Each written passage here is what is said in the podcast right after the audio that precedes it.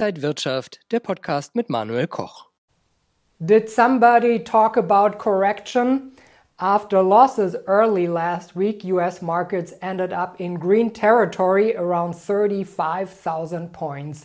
This is the IG Trading Talk, and I'm Manuel Koch.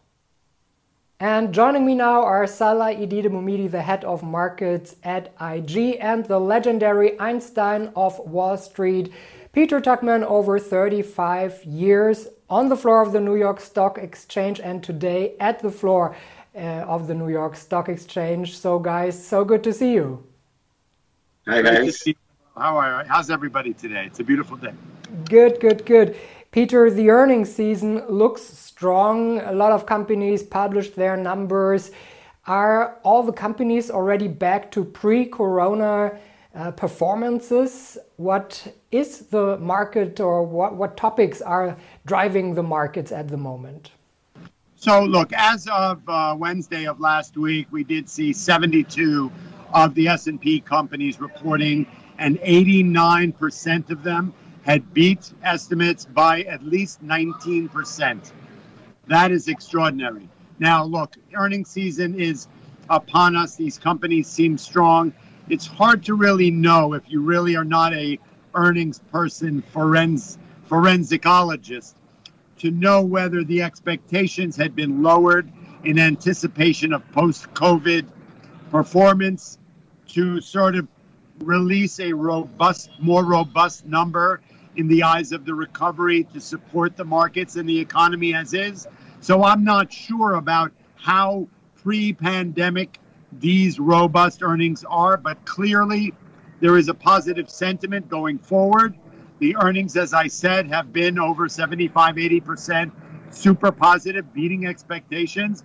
And once again, we need to revert ourselves to what the earnings are, what the guidance is, what the forecast is for the future, and then again, what is the price action of the stocks after the releases. We are seeing that there are some stocks that were very pandemic friendly or that were made our lives easier and did have sort of super robust balance sheets throughout the pandemic that are now sort of have looked a little bit high in the long in the tooth and a bit toppy within the recovery reopening story. But a day to day, as the pandemic, the virus, the volatility in the vaccine clearly are stumbling blocks in our reopening story.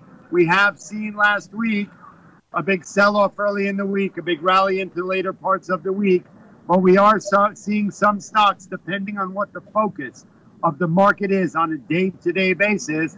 We did see a day where the market sold off right, right, quite radically on the fears of the pandemic hitting uh, Tokyo, two percent down in Europe, traveling across the United States. And we did see the reopening stocks get hit quite hard. That would be the airlines and the hospitality and the cruise lines. But then again, when the there's a bid in the marketplace. We often talk about it with technical analysis. Look, these are not crashes. These are not consolidations. These are just slight blips in the road, right? Uh, the market tells us that there is a bid in the market. What does that mean? That means that there are people with shopping lists that are waiting for these little days of these small sales. It's like going to Macy's on a catching Macy's on a great day where everything is at a 25 or 50% sale and buying stocks that have been a little bit overvalued over the last year because some of them are up multi digit percentages, and that there are people who are long term investors who are just dying for a down 700 day just to scoop up and average into a nice position. Salah, you brought us the chart of the week, and uh, we are talking about currencies today the euro and the US dollar. We saw the European Central Bank's decision last Thursday. Does it or did it have any impact on the currencies? Thank you. Yeah, after this incredible week last week, uh, I have the chart of the week, which is the euro dollar today. Of course, we had some impact, but that that has been actually priced in already. I talked, I think, a month ago also about the euro dollar, and specifically as a technical analyst about the bearish flag pattern that we had here. We crossed the important moving averages, and then this bearish flag validated by breaking out through uh, to the bottom. And now we are already targeting our first target based on this bearish flag. And this actually means that we are in a trend continuation.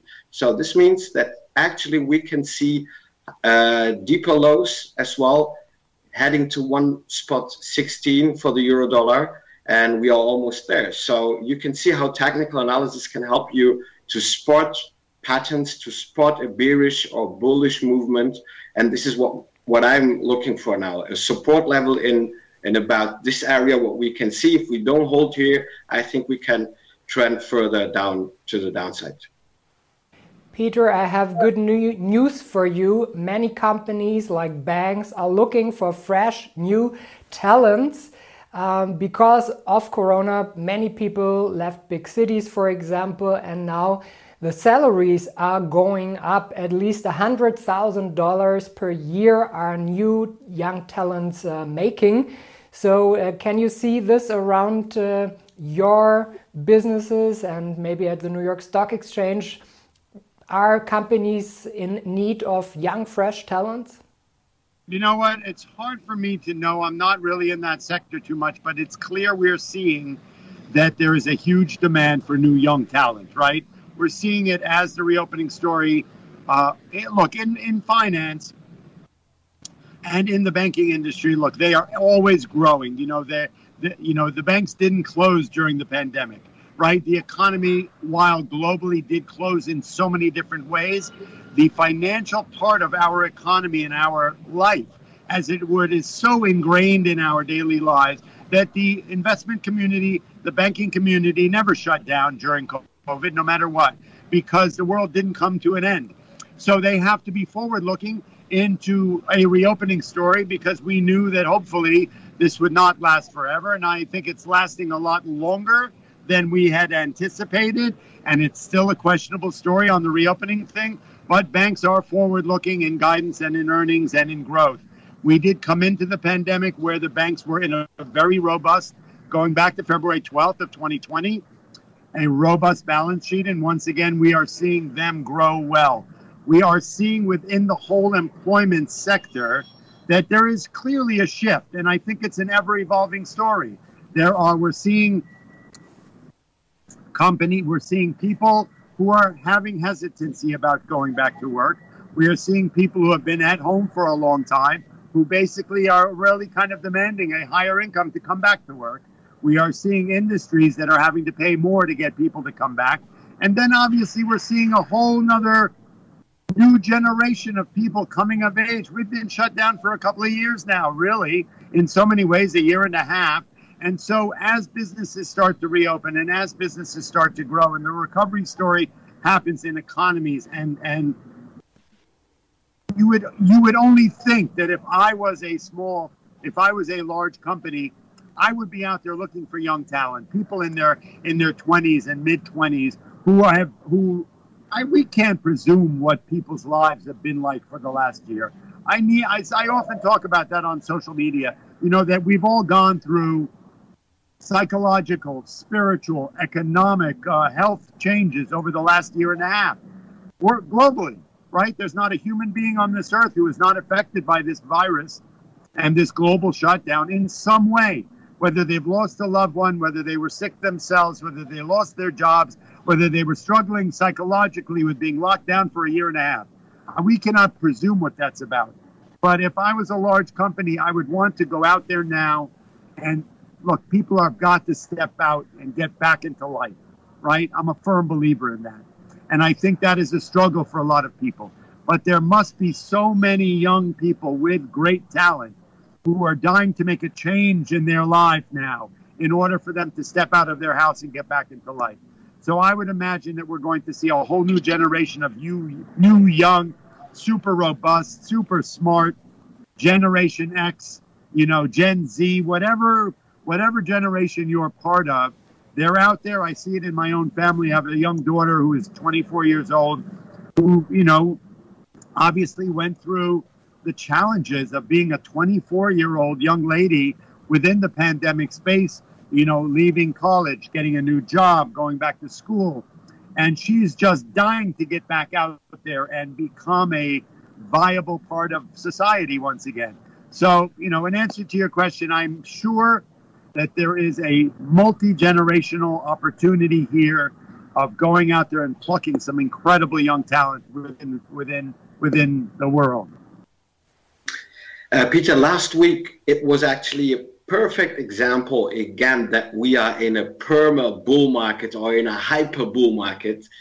We have seen a down down Friday, down Monday, which is sometimes a correction indication, and after we had directly a turnaround Tuesday, bam, we we took our levels back where we have been starting before. In January, we had the same.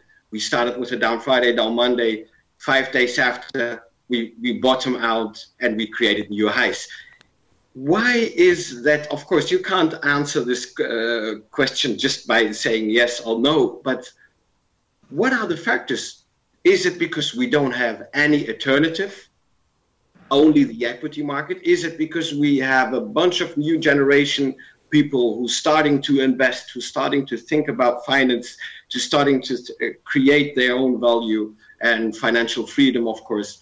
So, what do you think? What is the what is the guideline to know where this came, where where's where's this come from? Because you are all almost, I think, more than 30 years on the on the floor. And do, do we have situation like this? No, we had corrections that last for a bit, and not only for we can now describe it in hours, uh, 40, 80, 48 hours just for correction. Uh, and the history was days or weeks or even years. You know what? It's a great question. Look, I don't, we often say that we've seen this movie before in markets, right? But I don't think that I've ever seen such an untethered appetite for everything. It's really like a, um, a slingshot, you know, that, um, yeah it's it's a multifaceted answer to your question. You know what? Look, historically, we know that, and you saw it if you looked on social media. People talked about that often when you see a Friday down and a Monday down, multiple percentages, then that is a key signal to a sell off. Well, we didn't have that happen. Then we had the story, we had a week where we had the China trade story and the, the, the controversy between the new administration and China sort of caused a little bump in the road. That was short lived. Then we had the yield curve and the death cross, and we thought that was going to be the thing that finally broke the back of the bull market. That didn't happen. Then we saw the inflation story come out, which is a real story that turned out to be, you know, uh, uh the over analysis of it became a transient story as we don't have a playbook for reopening out of a pandemic. And that was very short lived. And then we had this last week, which was a Friday sell off, Monday's Friday, then Saturday, Sunday, what? You've got a Friday sell off and a Monday sell off. And everyone is sort of suddenly the media and the press and the internet and social media like this is it this is the end of the bull market la la la and what all i could say was on that last monday was one day does not make a market right how irresponsible is that of people to sell that say that that we've seen that every sell off even the crash and i will call it a crash of 2020 was more of a buying opportunity than a selling opportunity. We've talked about, I've lived through the crash of 87, the financial crisis. They've all taken long, a different amount of times to get back to even.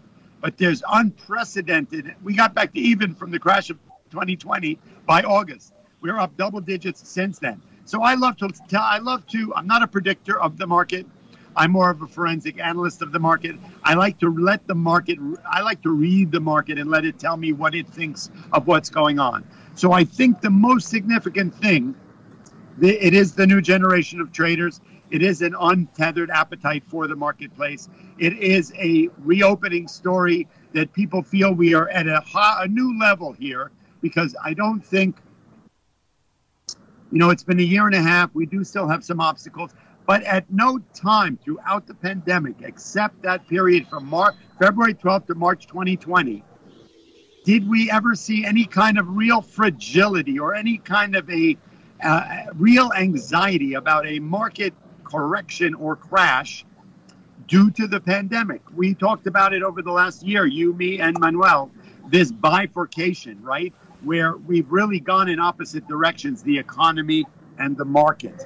The market has a mind of its own. And I believe that the first part of your question really answers it is that it's um, where else can people go? We are still sheltered in place to a certain extent globally, right? People are not. We are. There is some business travel. There is some vacation travel. People are just trickling into sporting arenas. We are obviously still have obstacles worldwide about the pandemic and the new variant and whatnot. So there has been a hyper focus of the investment community, the new generation of traders into the stock exchange, into the marketplace, into the equities market. So that's got to be a big contributing factor. And the lack of any other opportunities, right? Are people out there able to analyze real estate as an opportunity for investment? Not really. We're all sort of locked away still. Is the market something that you can invest in while sitting at home when you are still sheltered in place, working from home, or whatever? Absolutely. So I think it's a multifaceted uh, uh, answer to your question. The appetite is unbelievable. Here on the stock exchange, we're seeing an amazing appetite of IPOs once again. Many companies that I don't think historically would have gone public. We have a company here this morning that's an exercise company. It's a new gym, right? We've had two or three of them open up this week and go public. Now, look, is that I, I'm, I wish all the best for them, but you know, we saw the SPACs and we saw the sort of the excitement about SPACs, then the overdevelopment of the SPACs, and no longer so much interest in SPACs. Now we're seeing the normal IPO and direct listings become super exciting again. I think that the market did an extraordinary thing by getting back to even by having an incredible rally over the last year and a half. Yet we are sitting here in July, almost August 2021 the market is at record highs, right? Record highs, ladies and gentlemen, record highs. Dow 35 Dow. The S&P last week hitting a record high. Not sure how it closed there. Um, so to now start the reopening and the recovery of the economy from this level, right? What do you do, right? You've got to get back in because if we actually, if we get control of the virus, and we actually start to recover and reopen. Well, you know, sky's the limit, right? Sky is the limit from this point. That will be the catalyst to take this. We're not going to suddenly get control of the virus. The world's going to open up and they're going to start selling the market. No, you're going to start having the cruise lines and these people start being robust again, having a boiling over balance sheet. The airlines are going to start to become profitable again retail and the uh, hospitality industry are going to start just bubbling over. People are going to start getting back to partying and buying things and, and, and, and taking trips and vacationing and doing business again, right? So that will only be a catalyst to growth.